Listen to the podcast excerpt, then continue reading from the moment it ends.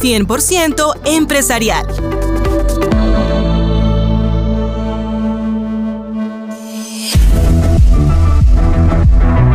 Rafael Marín Valencia, cofundador y presidente de la constructora santanderiana Marval. Es el empresario vanguardista que nos acompaña en este episodio del podcast 100% empresarial. Vanguardia Podcast. Junto con su hermano Sergio, quien es el gerente, dirige la empresa Marval, que fue fundada en 1976 por Alfonso Marín Morales y Luz Marina Valencia, como una empresa familiar con sus seis hijos. Rafael Marín Valencia es ingeniero civil de la Universidad Industrial de Santander con una especialización en alta gerencia de la Universidad de los Andes. Bajo su liderazgo, Marval se ha convertido en una de las constructoras más grandes de Colombia y ha sido reconocida por su compromiso con la construcción sostenible y el uso de energías limpias.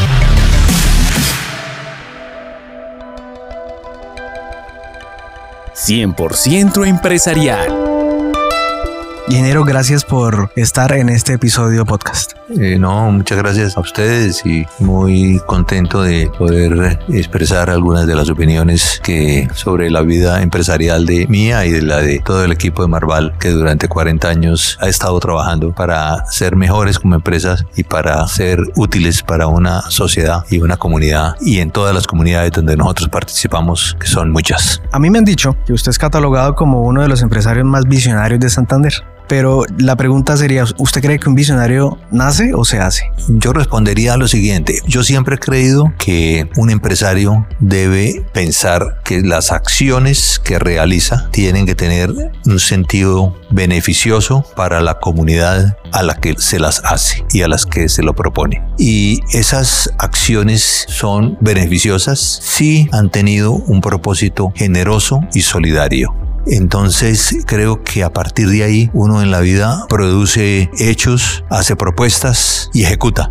Pero ahora quiero que lo aterricemos en Marval. ¿Cómo cree que se alinea esto que me acaba de decir a la empresa? Se alinea porque hemos tenido claro una visión de largo plazo. Para eso hay que tener unos principios clarísimos. Y esos principios son que solo hay una forma de hacer las cosas, hacerlas bien, con honestidad, con generosidad, con solidaridad y pensando en que todos los que la reciben se benefician. Más allá de los clientes, tienen que beneficiarse todos los que ayudan a esa ejecución, que son los compañeros de trabajo, los trabajadores, los stakeholders y entre todos conformamos una gran, un gran equipo que permite que eso se lleve a feliz término. Vanguardia Podcast. Nosotros todo el tiempo nos estamos construyendo, estamos aprendiendo, estamos enriqueciéndonos. Entonces yo le quiero preguntar cómo enriquecer esa visión empresarial. Lo primero, pensar que lo que uno produce tiene que estarlo mejorando todos los días hasta llegar a hacerlo lo mejor posible porque en el oficio nuestro la perfección no existe. Las construcciones las hacemos las personas y no las máquinas. Lo segundo, siempre estar innovando. ¿Por qué? Porque hay que estar pensando que culturalmente todo va cambiando, la tecnología va cambiando, el modo de vivir va cambiando, entonces hay que estar permanentemente innovando y en Marval estamos innovando permanentemente. Y lo tercero, siempre hay que pensar en anticiparse a las, a las circunstancias.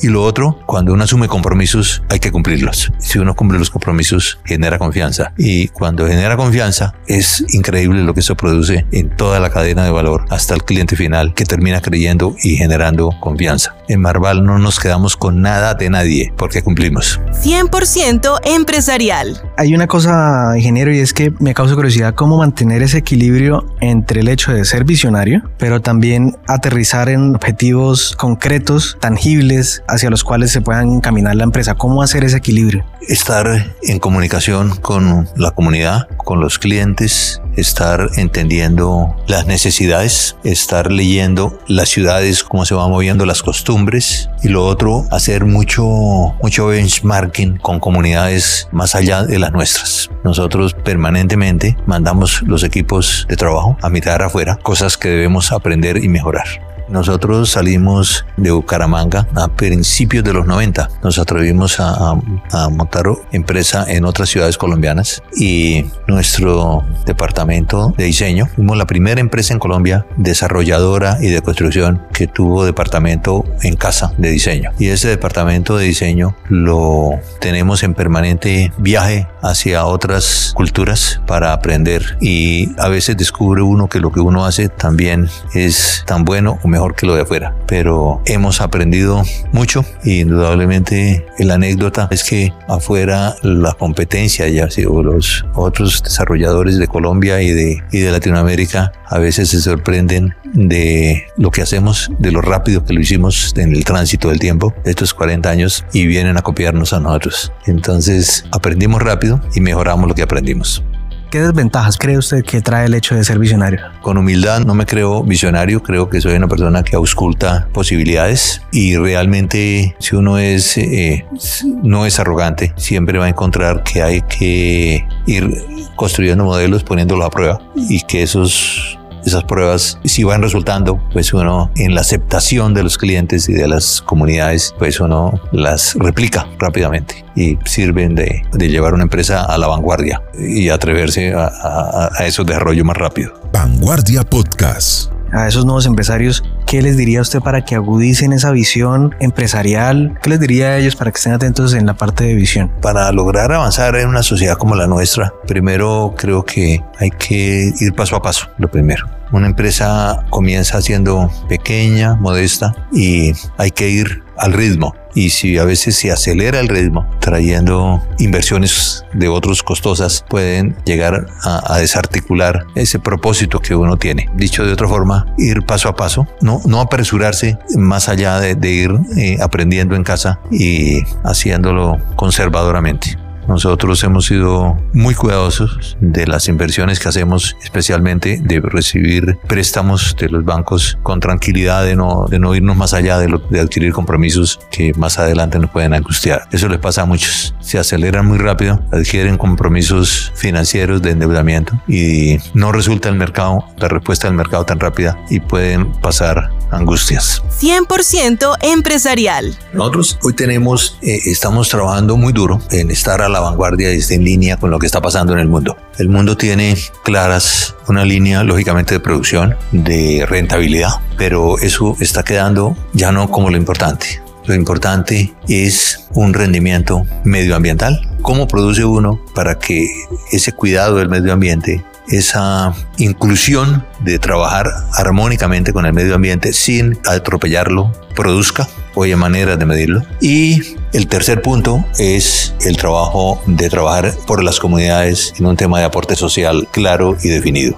Entonces nosotros tenemos hoy para cada una de estas frentes una línea de, de, trabajo, de investigación y de desarrollo clarísima. En la primera, para producir con mayor perfección, hemos innovado tecnológicamente en muchas herramientas tecnológicas. Esas herramientas tecnológicas pues son, por ejemplo, tenemos unas herramientas digitales que nos permiten tener toda la información nuestra en línea para que el, manejo pues, económico esté eh, bien controlado. Tenemos para controlar las obras, hoy tenemos un, una vigilancia con drones, nosotros tenemos obras en todo Colombia y ahora les tenemos una, un control de los avances con drones. Y, y aquí vemos en línea con una, una película de cómo van avanzando semana a semana las obras. Tenemos eh, un, un, sistema tecnológico de incorporar un, un, sistema que llama BIM. Muchas empresas hoy lo tienen, que es un sistema de en el diseño. Todos los diseños, el, el diseño arquitectónico, el diseño estructural, el de todas las redes y servicios, eh, se acoplan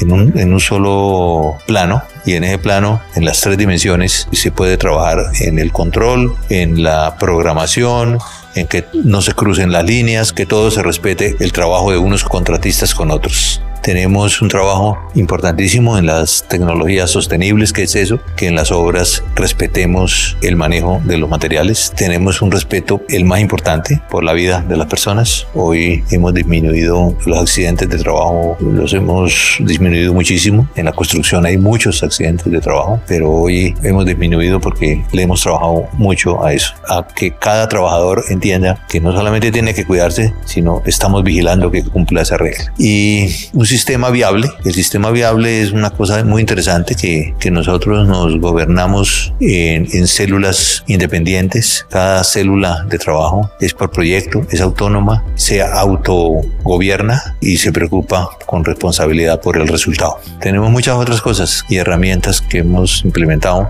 que nos parece muy importante hoy en día para cualquier empresa estar al ritmo de la digitalización. Y indudablemente el tema de las comunicaciones que, que está cambiando a un ritmo muy vertiginoso.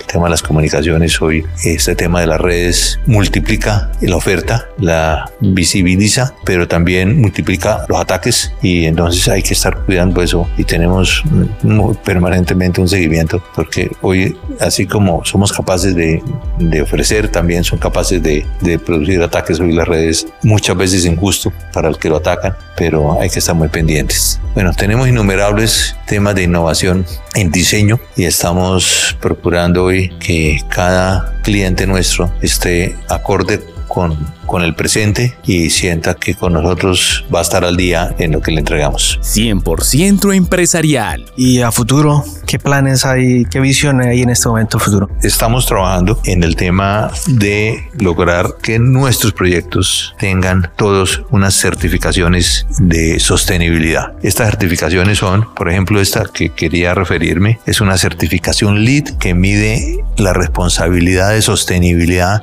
en ciudades y en comunidades. Tenemos otras que mide edificio a edificio, ¿no es cierto? Por ejemplo, en este edificio, Vitro, tiene certificación ESH, que es ESH y el más alto grado de certificación ESH. Ahí es sostenible en, tiene sostenibilidad de ahorro de energía, tiene sostenibilidad de ahorro de agua, pues temperaturas, basuras, todas esas certificaciones que ayudan a, la, a cuidar el medio ambiente. Pero en esta certificación LEED para ciudades de, entonces ahora estamos trabajando en que todos nuestros proyectos tengan unos atributos mejor que todos y tenemos dentro de este proceso, perseguimos siete cosas. Uno, un proceso integrativo que tiene que tener el proyecto un alto rendimiento de optimización de todos los recursos y el análisis de la integración de los sistemas que permite unas sinergias para lograr que el bienestar de esa comunidad. El segundo es eh, trabajamos para que cuidar el ecosistema natural en donde trabajamos, para no cambiarlo, ¿no es cierto? Luego eh, fomentamos el uso del transporte. Nosotros ahora estamos procurando hacer ciudadelas de 15 minutos, que donde usted viva, usted todo lo encuentre máximo a 15 minutos. Todos los servicios, la educación, el comercio, los servicios, la salud, todo tiene que estar a 15 minutos apoyamos el tema del agua, el ahorro del agua. Estamos usando en algunos ya en algunas urbanizaciones cómo hacemos reciclajes para poder usar aguas pues de varios usos, ¿no? Para después establecer riego, por ejemplo. El tema de energía, todos los días hacemos construcciones que ahorren energía y al final todo esto busca producir calidad de vida en las comunidades donde nosotros estamos. Entonces, unos ejemplos, Río del Lato, Piedecuesta. Estamos en Ciudad de La Salle, en Bogotá, acabamos de terminar el, el parque de Lagos del Cacique, una contribución a todo ese sector muy bueno. Estamos en Barranquilla. El parque de Miramar es el parque de 3 hectáreas de 30 mil metros cuadrados. Es el parque más grande que tiene dentro de una conurbación Barranquilla. Estamos haciendo otro parque en Barranquilla que se llama Puerta Dorada, que también tiene una proporción inmensa de 60 mil metros de parque. Tenemos otro en Soledad que se llama Reserva del Manantial, donde tenemos pues un área inmensa de 16 hectáreas. Y en todas las ciudades donde nosotros hoy participamos, más allá de construir construimos desarrollos donde procuramos que esos desarrollos por etapas con un entorno amable, con calidad de vida, le produzcan a ese eh, comprador de vivienda una valorización permanente. Al final todos compramos una vivienda producto del ahorro y seguimos ahorrando, después pagando la financiación, pero uno lo que busca es que el dinero se defienda en el tiempo y ese ahorro realmente se valorice. Con Marval procuramos eso y nos angustiamos por eso como propósito. El que compra en Marval una vivienda se le valoriza. Vanguardia Podcast.